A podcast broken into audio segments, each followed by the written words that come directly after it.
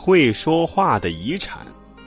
海林·罗阿特是法国卢尔古镇一位居民，他多年前从法国巴黎搬来居住，一直过着无人照顾的生活。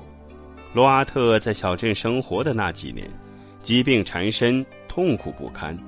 但是在这座不大的小镇上，没有人来关心他，也没有人问过他需要什么帮助。是的，这个小镇上的人都不在乎有这样一位老人，即使他步履蹒跚的从他们身边走过，他们也不知道他叫什么名字，为什么会出现在这里。但是小镇上的人做梦也没有想到，老人去世前立下了遗嘱，把他二百万美元的遗产全部捐赠给小镇上的九百多人。这意味着小镇上的每个人都可以得到一笔钱。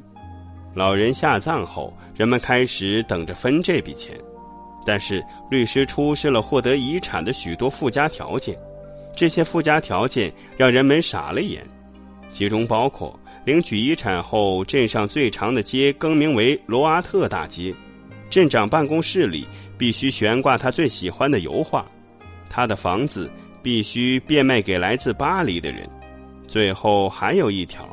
必须把他遗产中的大部分用来建造公寓楼，提供给那些需要帮助的穷人。小镇上的人都不明白，老人既然捐赠了遗产，为什么还要附加那么多的条件呢？小镇上有位牧师知道这件事儿后，不停的忏悔。有人问他：“你为什么要这样做？”牧师说：“这是一笔会说话的遗产。难道你们还不明白吗？”老人生前没有对小镇上的人说过他的名字，大家不了解他，也没有关心过他。他要求把小镇上最长的街改名为罗阿特大街，就是告诉大家你们应该记住他的名字。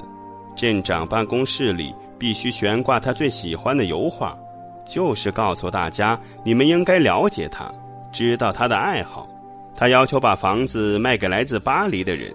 其实是想告诉大家，他来自巴黎。最后，他要求把遗产中的大部分用来建造公寓楼，提供给那些需要帮助的穷人。意思是说，你们每个人都要懂得帮助别人。牧师的话很快就传开了，小镇上的人羞愧难当，也没有人有勇气接受老人的馈赠了。